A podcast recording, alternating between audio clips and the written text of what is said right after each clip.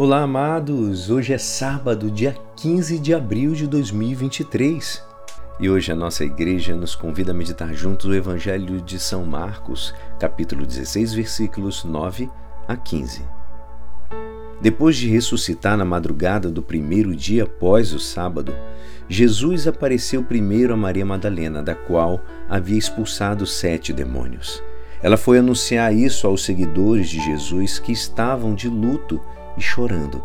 Quando ouviram que ele estava vivo e fora visto por ela, não quiseram acreditar.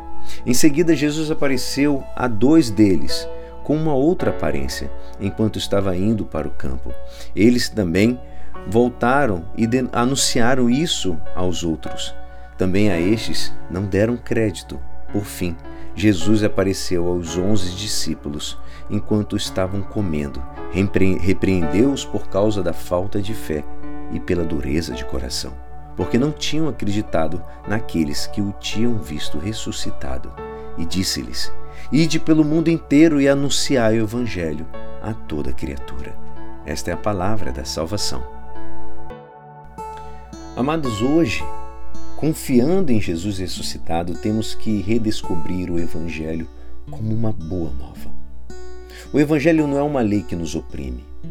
Alguma vez podemos cair na tentação de pensar que os que não são cristãos estão mais tranquilos do que, do que nós e fazem o que querem, enquanto que nós temos que cumprir uma lista de mandamentos. É uma visão das coisas meramente superficial, amados, isso. É, de forma muito pessoal, uma das maiores preocupações que eu tenho é que o Evangelho sempre possa apresentar para nós uma boa nova, uma notícia feliz, que nos encha o coração de alegria, de consolo, de esperança. Os ensinamentos de Jesus são sem dúvida exigentes, mas Teresa do menino Jesus, ela nos ajuda a percebê-lo realmente como uma boa nova, uma vez que para ela o evangelho não é outra coisa senão a revelação da ternura de Deus. Revelação da ternura de Deus, da misericórdia de Deus com cada um dos seus filhos. E aponta as leis da vida que levam à felicidade.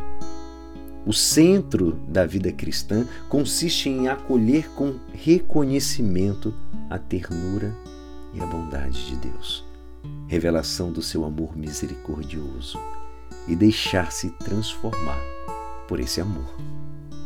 O itinerário espiritual seguido por Santa Teresina, é, o pequeno caminho, é um autêntico caminho de santidade, um caminho para todos, feito de tal maneira que ninguém pode desanimar, nem os mais humildes, nem os mais pobres, nem os mais pecadores. A Teresa ela antecipa assim o Concílio Vaticano II que afirma com segurança que a santidade não é um caminho excepcional, amados, mas é um chamamento para todos os cristãos, do qual ninguém deve ser excluído. Até o mais vulnerável, miserável dos homens pode responder à chamada à santidade.